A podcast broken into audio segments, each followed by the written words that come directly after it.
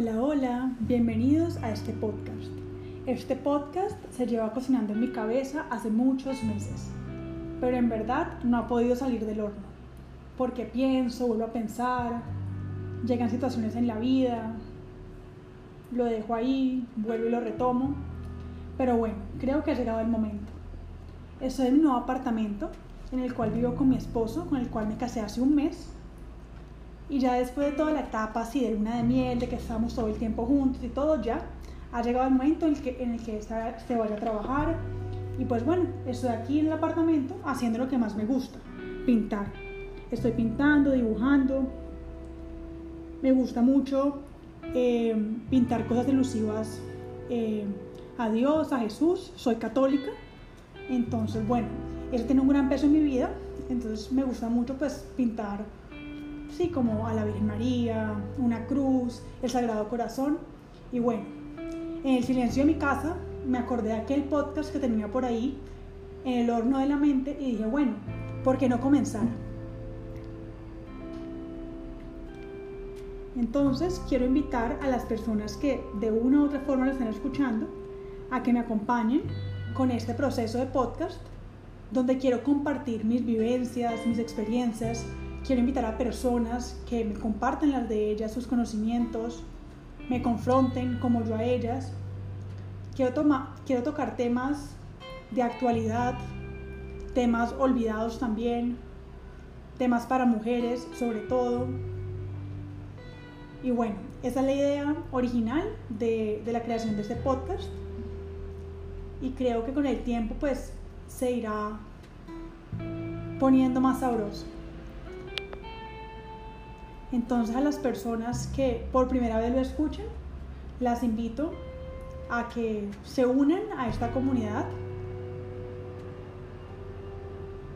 la cual es completamente abierta a sugerencias, opiniones. Y bueno, no me gusta mucho ser como el centro de atención, ser protagonista. De hecho, soy más bien como estar tras bambalinas. Pero creo que llega un punto en la vida donde uno sí debe tener una voz y usarla y creo que ese momento pues de una u otra forma me ha llegado.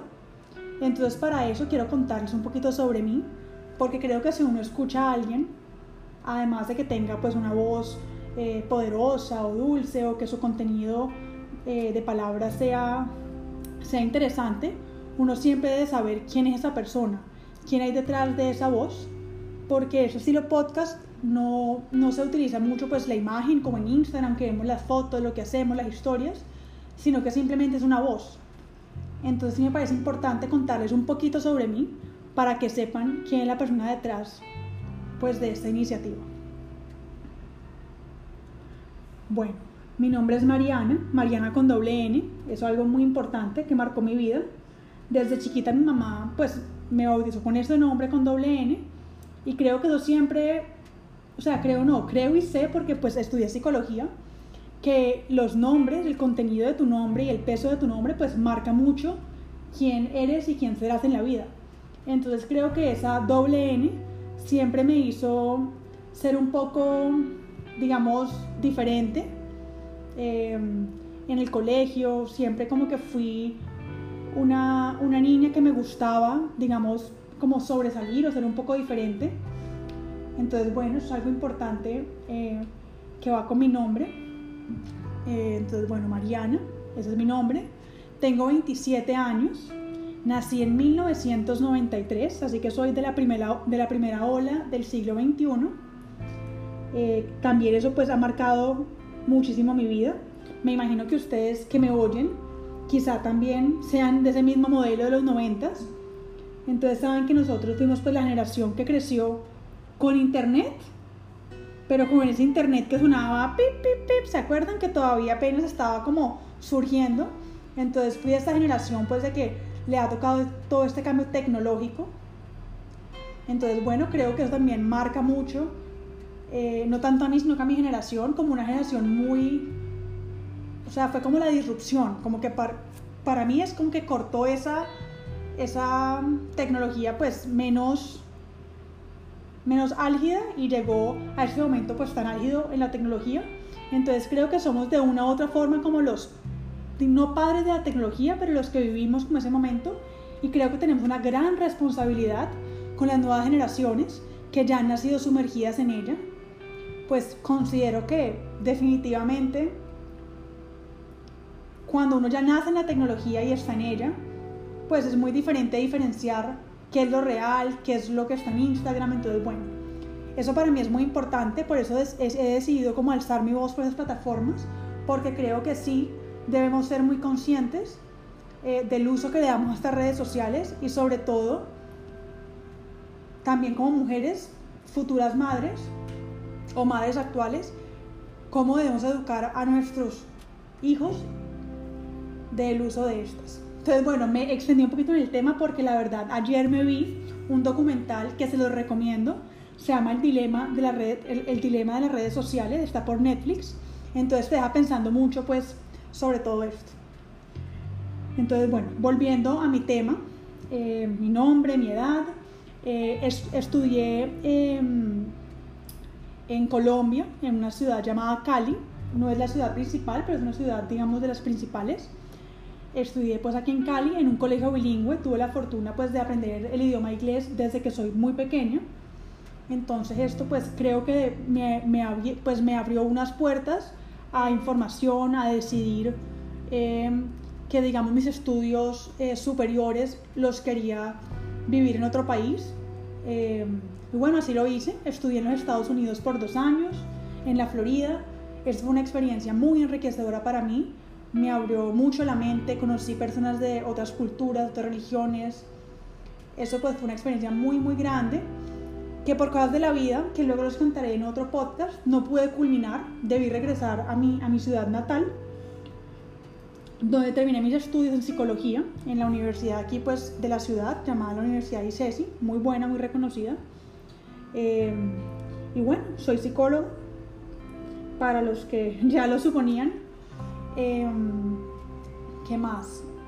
Bueno, en cuanto al amor, que para mí es la fuerza que mueve todo, em, tuve una familia, o tengo pues una familia llena de amor, em, en la cual he vivido mis más grandes luchas.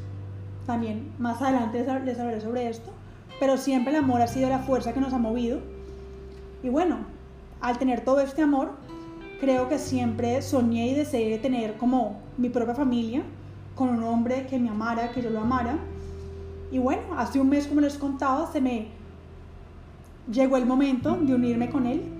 Y bueno, eh, estoy como embarcándome en esa nueva aventura de ser una, una mujer casada en el siglo XXI que decide, digamos, quedarse en casa, no salir, digamos, a trabajar en este mundo eh, de corporaciones en este mundo grande, o de ser una figura pública, o ser un, o sea, trabajar por la política, o, estar en las redes sociales de una forma pues ya tipo influencer, sino que más bien he optado eh, por, por ser una mujer más de casa, más de hogar, la cual se dedica así a, a todo lo, lo relacionado con el hogar, pero como les contaba, siento que alzar la voz como mujer es algo muy importante. Entonces yo este podcast no lo hago como con un fin económico, digámoslo así, sino que lo hago más con un fin social, digámoslo, de poder compartir mis pensamientos, invitar personas. Que sí, que mientras estoy en la casa, como les decía, por la tarde, dibujando, pintando, que es lo que me gusta, pueda además de eso usar mi voz. Entonces, bueno, casada hace un mes, de 27 años, psicóloga, Mariana con doble N. Eh, y bueno, eh, también sido una mujer muy pensadora, muy analítica, eh, tanto pensamiento que he tenido en mi vida, o sea, a tal nivel que en algún punto de mi vida tuve, tuve y he tenido que lidiar con temas de salud mental, que también ahondaré sobre esto más adelante, que creo yo que se derivan mucho de ser tan, tan pensadora, porque uno a veces tanto piensa que no descansa el cerebro, digámoslo así. Entonces, bueno, eso también ha sido otra, otro capítulo de mi vida muy interesante. Pero bueno, en cuanto a lo de pensadora y analítica, me ha gustado mucho pensar, he sido muy abierta en cuanto a conocer diferentes culturas, religiones, eh, modos de meditar, modos de tratar el cuerpo, modos de alimentarme. He sido muy curiosa en todo esto, pero hace unos cuatro años más o menos, no diría cinco, sobre todo mi esposo fue fundamental en todo este proceso. Decidí que para uno tener una vida más tranquila, más, más ordenada, más consciente, uno debe definir muchas cosas.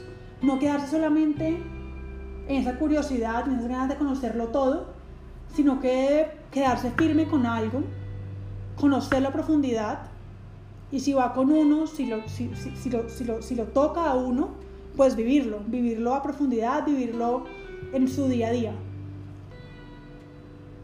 Entonces también creo que tiene una pues un, un, toque de espiritualidad, digámoslo así. Con todo esto voy a que, a que hace más o menos cuatro o cinco años, em, digamos, me declaro como una católica apostólica romana, en todo sentido. Eh, he tenido un, un, una apertura, digamos, a conocer la iglesia católica, a conocer todo lo que a ella conlleva, el significado de una misa, el significado de los santos, de la Virgen, de las alabanzas, del poder del Espíritu Santo. Entonces, bueno, eso es algo con lo que comulgo cabalmente, el cual vivo todos los días de mi vida. No me gusta, eh, digamos, ser una evangelizadora que todo el tiempo habla de esto, porque respeto y entiendo que hay otras vertientes, otras formas de pensar, que también están muy bien y son completamente respetables. Pero bueno, es importante que lo sepan, pues se va a escuchar este podcast, de que la persona que está detrás pues tiene esta, esta firme convicción y este terrible, terrible amor por Jesús y por la Virgen María. Entonces, bueno, aparte de eso, eh, creo que esa, esa, curiosidad, no solamente espiritual, también me ha llevado a entender diferentes o sea, formas de alimentación, diferentes eh, visiones políticas, pues, diferentes formas de, de, transmitir el amor, de transmitir, o sea, sin ser y dictarme aquí pues de la mujer más ducha en todo este tema, creo que he tenido una apertura y que esto me ha podido dar una visión más amplia, digamos, de de lo que uno aprende únicamente en su ciudad o en su percepción. Y pues ya la he tenido, ya la tengo, pero ahora sí, como les digo, eh, estoy parada de una postura muy firme, respetando y entendiendo otras, pero viviendo pues cabalmente la que vivo. Otro tema que me ha tocado muchísimo es el tema del feminismo. Considero que he sido una mujer feminista, pero muy leve, digámoslo así. Nunca he sido pues de alzar la voz, de, no sé, de, de, llevar la misión, digamos, o la voz, o sea, sí, nunca he sido pues como de alzar la voz por el feminismo, pero sí desde, desde el colegio, digamos, me leí muy pequeña eh, el libro de Simone de Beauvoir, eh, donde pues te cuestiona todo este rol de la mujer, todo esto. Y yo creo que básicamente, más o menos por todos los pensamientos, que yo decidí irme a estudiar al exterior. Teniendo aquí en mi ciudad todo, decidí hacerlo.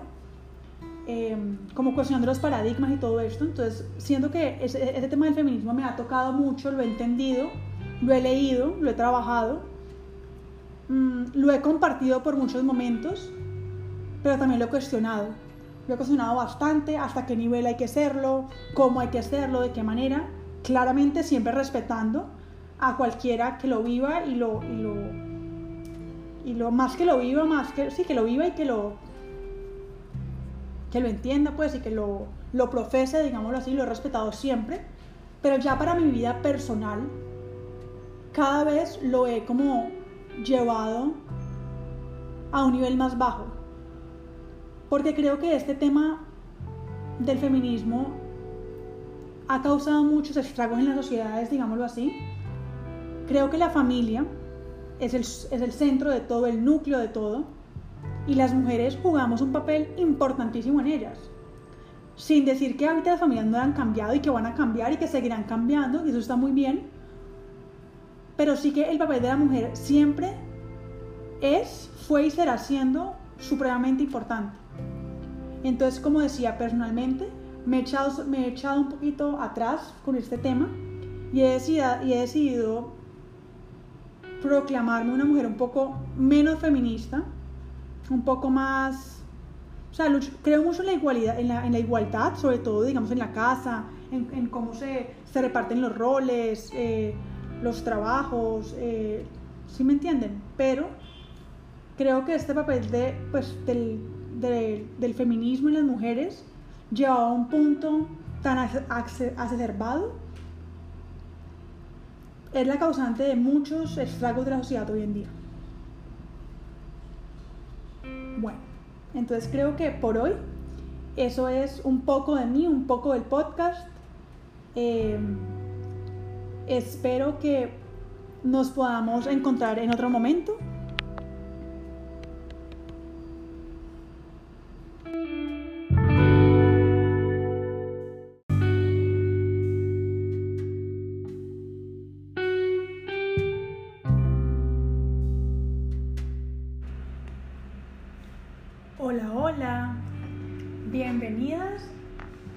Primera temporada de este podcast. En esta temporada quiero dedicarla a unos cuantos episodios donde quiero narrar varias vivencias que he tenido a lo largo de mi vida, las cuales me han hecho o más fuerte o más débil en su momento y más fuerte ahora y han sido aquellas vivencias las que me han hecho decidir los caminos y los rasos que he tomado hasta ahora. Entonces, bueno, creo que toda ama de casa debe saber contar buenas historias. Creo que eso hace parte de su esencia. Creo que ahí sea con sus niños, eh, con sus invitados, con su esposo, contarles una buena historia, una buena narración es fundamental. Entonces, listo. Para comenzar la primer, el primer episodio de esta temporada de vivencias, he elegido contarles un poquito sobre algo que viví cuando me mudé a los Estados Unidos eh, después del colegio a comenzar mi carrera. Yo en ese momento tenía la vida visualizada totalmente en los Estados Unidos. Para mí ese país era el país, o sea, el único país. Lo demás no existía, no valía. Yo, como les había contado en el episodio de la introducción, perdón, el podcast de la introducción, fui criada en un colegio bilingüe en Colombia, un colegio americano, donde todo el tiempo nos estaban mandando la idea de que Estados Unidos, pues, ese era lo único el imperio, así decíamos nosotros por molestar en el colegio, que era el imperio, así como una vez Roma lo fue, pues ahora lo es los Estados Unidos. Y en parte considero que lo es, creo que Estados Unidos es una potencia en muchos aspectos, es un país con muchos privilegios, donde se puede tener un estilo de vida, digamos, bueno si uno trabaja y trabaja. Pero bueno, yo en ese punto lo veía como lo único, lo lo demás era nada. Entonces, bueno, muy afortunada de que había podido eh, ser aceptada en una universidad en Estados Unidos. Me fui pues con la mente de que era mi nueva vida, de que allá sería todo, o sea, que allá escribiría mi historia. Entonces, bueno, digamos que en parte lo fue. Pasé tres años maravillosos de mi vida que creo que hacen y me hacen lo que soy hoy en día. Creo que la experiencia, más que haber vivido en Estados Unidos, lo interesante fue que fue en un, en un pueblo universitario llamado Gainesville, que da al norte de la Florida. Mm, lo reconocerán por un cocodrilo, que es muy famoso, por el fútbol americano, por el jugador de fútbol Tim Tebow, que ahora está casado con la Miss Universo surafricana, ¿Por qué más? Porque ahí, digamos, se inventaron el gay trade. Bueno, es un pueblo universitario muy reconocido en los Estados Unidos. La Universidad de la Florida es una de las más, digamos, donde más gente aplica por, por semestre. Entonces, bueno, ese fue mi lugar. Y creo que la experiencia que pude tener allá me hizo vivir un poco lo que es Estados Unidos en forma como miniatura. Porque en ese pueblo universitario pude encontrar amigos, compañeros, de diferentes razas, diferentes culturas, diferentes backgrounds políticos, religiosos, hasta físicos. O sea, todo fue, o sea, era como un pueblo que lo tenía todo y que yo creo que Estados Unidos a la final es un, es un país lleno pues de, de inmigrantes de todas partes. Entonces creo que en ese pueblo universitario pude vivir esa experiencia. Sobre todo, pues porque uno está en ese momento muy dispuesto y muy abierto a conocer, por lo menos ese era mi caso, yo no quería quedarme únicamente, digamos, con los latinos, con los colombianos, sino que quería como explorar y conocer otros tipos de pues, personalidades y, y todo esto. Entonces, bueno, para no hacer la historia tan extensa, me quiero enfocar en cómo fue mi experiencia al conocer y intimar de una forma más cercana con personas de otras partes del mundo, las cuales todas nos reuníamos ahí en Gainesville con el fin de estudiar, o sea, de obtener nuestros estudios. Muchos tenían la mentalidad de regresar a sus países, o sea, muchos tenían la creencia de que en Estados Unidos estaba la mejor educación, que ahí lo obtenían y luego se volvían a sus países como a darla a estos. En mi caso, como les conté, para mí sí era estudio allá y me quedo allá. Entonces, ah bueno, algo importante. Les hablé mucho de la Universidad de la Florida. Esta universidad, así como es tan grande y tanta gente aplica, poder entrar a la Universidad de la Florida es muy difícil. O sea, toca tener mucho nivel en cuanto académico, a una entrevista. Y bueno, por cosas de la vida, eh, lo académico pues no es mi fuerte, así que yo ni siquiera apliqué a esta universidad. Simplemente apliqué a un college llamado Santa Fe College, en el cual muchos, digamos, conocidos latinos me aconsejaban que era el mejor camino para entrar a la universidad, era como un, como un paso antes de, en este college uno debía eh, cursar dos años de materias para luego hacer una transferencia pues a la prestigiosa universidad. Entonces mi entrada y mi llegada fue a través de un college.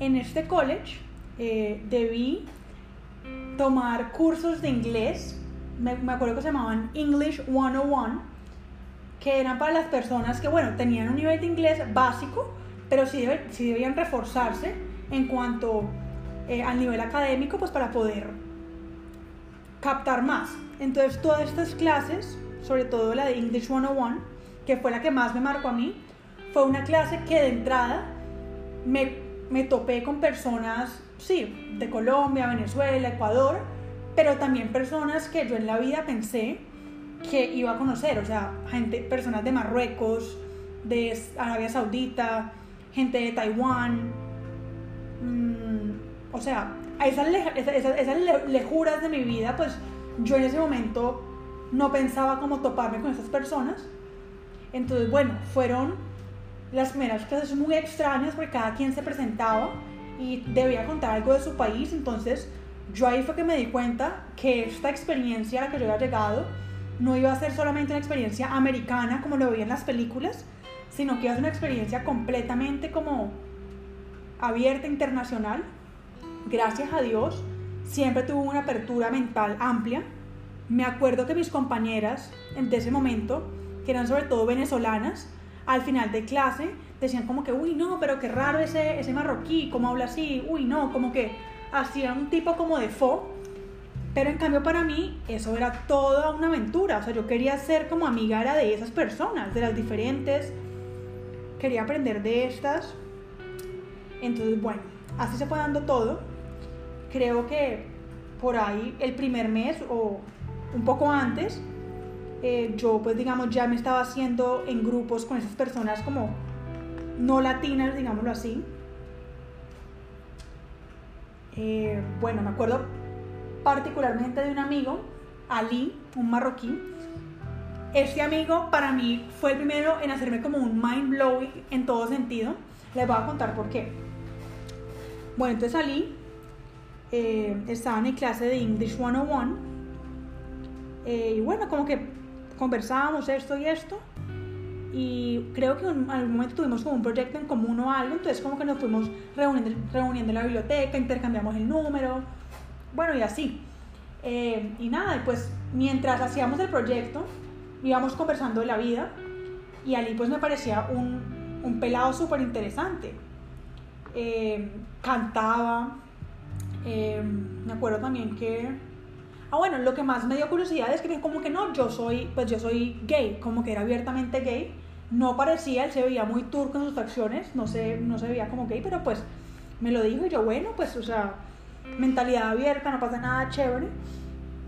Y bueno, con Ali eh, experimenté cosas muy chistosas porque, digamos, él me, me daba clases de, de, canto, entonces me decía, no, cualquiera puede cantar, entonces yo, que en mi vida había cantado, pues como que me dejaba llevar por él, digamos, en los almuerzos, como que en clases de técnica vocal dadas por él. Bueno, y entablamos como una amistad como interesante, digámoslo así, cuando de nada me sale un día con que yo le gustaba, algo así me dijo, como que, o sea, como que I like you. Entonces yo quedé como aterrada porque para mí él era gay, ¿no? Entonces me empezó a explicar que no, como que su creencia es que uno se enamoraba como del alma, como que no, no como tal uno se enamoraba de la sexualidad, sino como que del alma. Todo esto pues para mí era completamente extraño porque yo estaba acostumbrada pues al hetero, a todo lo hetero pues digamos en Colombia, que sí, que de vez en cuando habían personas pues gays que les gustaba la, la, pues, alguien del mismo sexo, pero como toda esta teoría que me explicaba de que entonces uno se, se enamoraba era del alma y de la persona, o sea, me pareció súper interesante, súper rara. Y bueno, eh, él como que me, me, me, dijo esto y yo como que no, pues yo como que le, le, le negué ese romance, le dije pues que, que, que, quedáramos solo como amigos. Pero pues él, me, él, él, se atrevió a contarme como toda esta experiencia con, con que uno pues no necesariamente por ser hetero o gay, esto creo que tenía un nombre que era como pante, panteamor, algo así súper extraño, que yo pues jamás había escuchado. Entonces, bueno, es una vivencia, una experiencia que más o menos me marcó mucho. Yo a Ali lo recuerdo mucho, él hablaba inglés, español y francés, vivía en Marruecos, si no estoy mal, pues tenía una familia, digamos, adinerada, pero él allá no podía, y él tenía como un negocio que, digamos, eh, llegara a, digamos, como sublevar de su padre, pero él con todo este rollo, digamos, emocional de que pues era gay o le gustaban, o sea, su sexualidad no estaba pues muy clara, en Marruecos pues él no podía, él no podía ser libre con todo esto, entonces pues aprendí mucho de él, de ver todo su proceso. Eh, él finalmente, pues, o sea, yo no sé muy bien él a dónde esté ahora, lo tengo por Facebook, pero pues no es muy activo. Él finalmente se, se, se empezó a meter como en temas del model, de modelaje, y de cosas como muy ligadas como a, a, la apariencia, a lo físico, no sé. No sé, allá pues en Gainesville se, ve, se veía mucho las drogas, sobre todo en estos con temas. No sé la verdad, él sí pudo culminar los estudios en los Estados Unidos, no sé qué le pasó. Ahora pues que lo hablo, lo recuerdo y de pronto quizá ahorita entre el computador a buscarlo. Pero bueno, para mí Ali fue, yo creo que la primera persona que me impactó y que me modeló y me mostró que hay otras versiones de muchas cosas. Entonces, bueno, creo que a la vivencia de hoy le pondré Ali.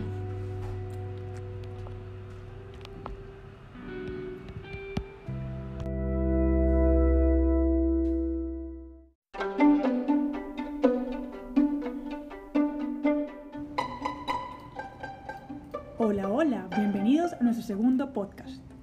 Somos, somos Trinidad. Bueno, entonces en este podcast eh, queremos hacer eh, ya, pues previamente en el primer podcast les explicamos un poco sobre la introducción de lo que es este proyecto y ya este segundo episodio es darles una explicación eh, más clara sobre cuáles son esas tres dimensiones en las cuales creemos que debemos enfocarnos en trabajar como seres humanos. entonces hemos diseñado varios conceptos fundamentales que nos han llevado a conocer, aprender y entender el verdadero valor que es vivir una vida en equilibrio, que consiste en alimentar nuestro cuerpo, nuestra alma y nuestro espíritu. Bueno, todos hemos escuchado que tener una vida en balance es lo más saludable, adecuado e incluso nos llevará al éxito. Sin embargo, en ese intento para encontrar el balance, desistimos, nos aperezamos, conformamos con lo que podemos. Lo que debemos saber es que para llegar a una plena y verdadera felicidad debemos encontrar y vivir como una unidad tripartita. la cual siempre debe estar conectada y es y constantemente bien alimentada. Aleja, ¿cuál fue ese ejemplo del que hablamos la vez pasada de los caballos? Pues, a ver, hay, un ejemplo chévere eh, que es eh, el mito de Platón. Sí, el mito de Platón es el mito del Fedro. Habla sobre, digamos que se me hace como mucho sentido sobre cómo podemos llevar una vida equilibrada. Y es la historia de un jinete que lleva varios caballos. Entonces yo veo esos caballos como las distintas dimensiones que tenemos en nuestra vida y digamos que si un caballo... ¿Cuáles es que son? Ah, bueno, los tres caballos, digamos que en este caso serían cuerpo, alma y espíritu. Entonces digamos que si un caballo se, va, se está yendo para la derecha, pero el otro se está yendo para la izquierda, entonces no estaríamos como como bien encaminados y vamos a perder como el control del carruaje. Entonces, por lo tanto, siento que digamos que con este mito podemos entender un poco sobre cómo, cómo hacer para que estos, estos tres componentes de nuestra vida eh, estén de manera más equilibrada. Entonces, pues el primer caballo, eh, podríamos empezar hablando pues de lo más básico que es el cuerpo, que es lo que podemos tocar, lo que podemos sentir a través del cuerpo, podemos experimentar el mundo a través de nuestros sentidos, eh, podemos, sí, como hacer lo invisible visible a través del cuerpo. Eh, después seguimos con el alma, que eh, es más sobre, habla más sobre cómo podemos forjar nuestro carácter, cómo podemos eh, formar nuestra mente, cómo podemos entrenar nuestra mente, cómo mejorar nuestras relaciones con las personas, sí, mejorar más nuestra parte de mentalidad y de psicológica. Y digamos que ya un, un concepto pues un poquito más elevado que es el tema del espíritu, del cual no se habla mucho porque creemos que solamente somos cuerpo y alma, pero también tenemos un componente que no podemos negar y que hace parte de ese, de, ese carruaje o de, de, ese, de esa unidad como seres humanos que no podemos separarla, que es el espíritu. Eh, y es ahí, a través del espíritu, donde Dios se manifiesta en nosotros entender que somos seres que fuimos creados por Dios y que tenemos algo de Dios dentro de nosotros y que debemos cultivar esa relación con Dios para poder entender de dónde venimos y hacia dónde vamos. Entonces, al final, se resumen esos, esos tres componentes, se resumen en esos tres caballos que deben estar galopando hacia esa misma dirección para poder tener como, pues, estar más controlados de, de hacia dónde estamos dirigiendo nuestro camino y poder sentir pues más equilibrio con nosotros mismos. Total, total. Definitivamente yo me acuerdo una vez o una época de mi vida donde mi mente pues estaba súper descontrolada. Entonces yo creo que ese, ese caballo iba pues con un brío gigante y mi cuerpo y mi espíritu estaban ahí. Entonces pues la verdad sí sé que uno como jinete de sus tres caballos debe sí tomar las riendas y decidir pues sea, cuál, cuál, debe, cuál debe como, o sea, cuál uno debe alimentar si está más dormido el caballo, si está enfermo, pues debo cuidarlo, debo contemplarlo. Si ve uno que está muy brioso, muy, o sea, muy, muy jalón, pues debo dominarlo.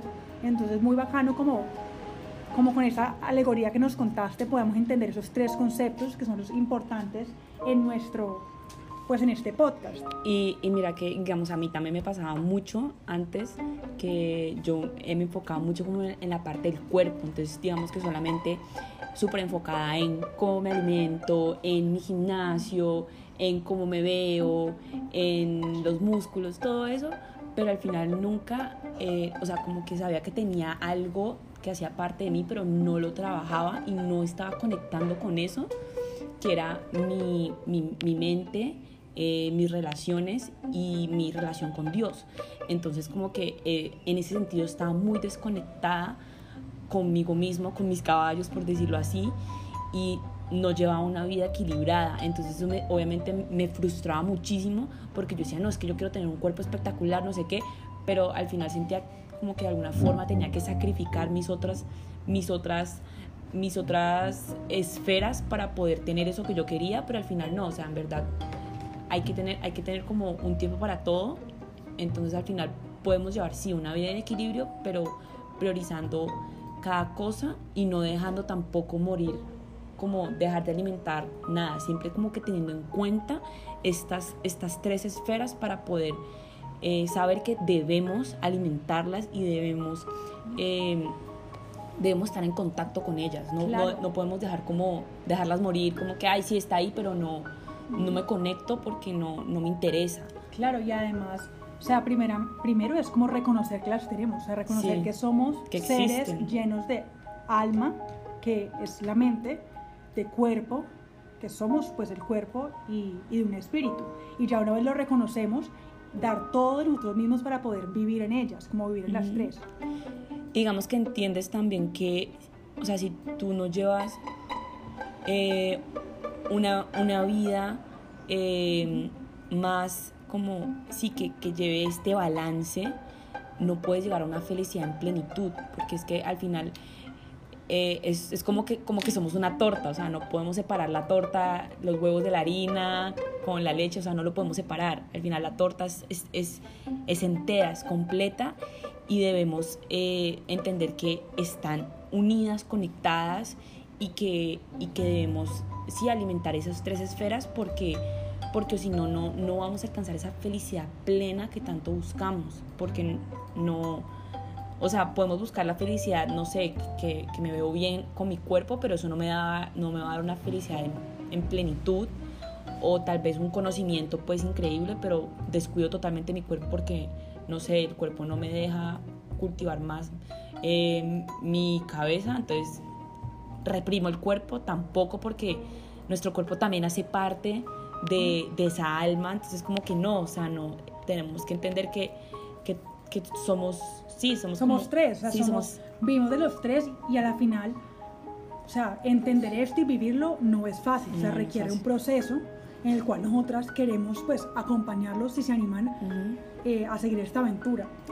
Pero bueno, una vez logramos comprender el significado e importancia de vivir día a día en esta Trinidad de la cual les hablamos, podremos tener una vida auténtica, eh, nuestra identidad va a ser la real, una mejor calidad de vida, tendremos paz interior y más claridad en lo que realmente anhelamos en la vida.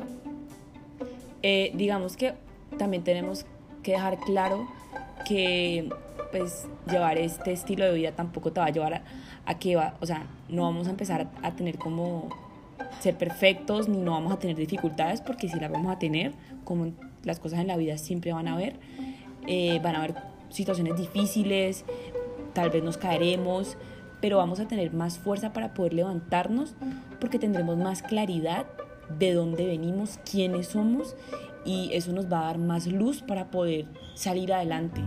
Entonces al final la Trinidad, vivir en Trinidad es lo, es lo que nos da como esa, esa luz para poder levantarnos cada vez que nos caemos y poder seguir eh, eh, siéndole fiel a lo que somos y a lo que queremos lograr en nuestra vida. Total, total. Entonces yo creo que con esto pues no se asusten, suena como un, Un poco idealista, un poco ¿no? idealista, muy confuso, pero créanme que en los siguientes episodios queremos que ustedes entiendan cómo funciona cada una de las partes de la Trinidad, por separado, el cuerpo, el alma y el espíritu, y así lentamente y pues con el tiempo van a comprender cómo, o sea, cómo es posible vivir esta Trinidad. Nos despedimos con un fuerte abrazo. Somos Trinidad.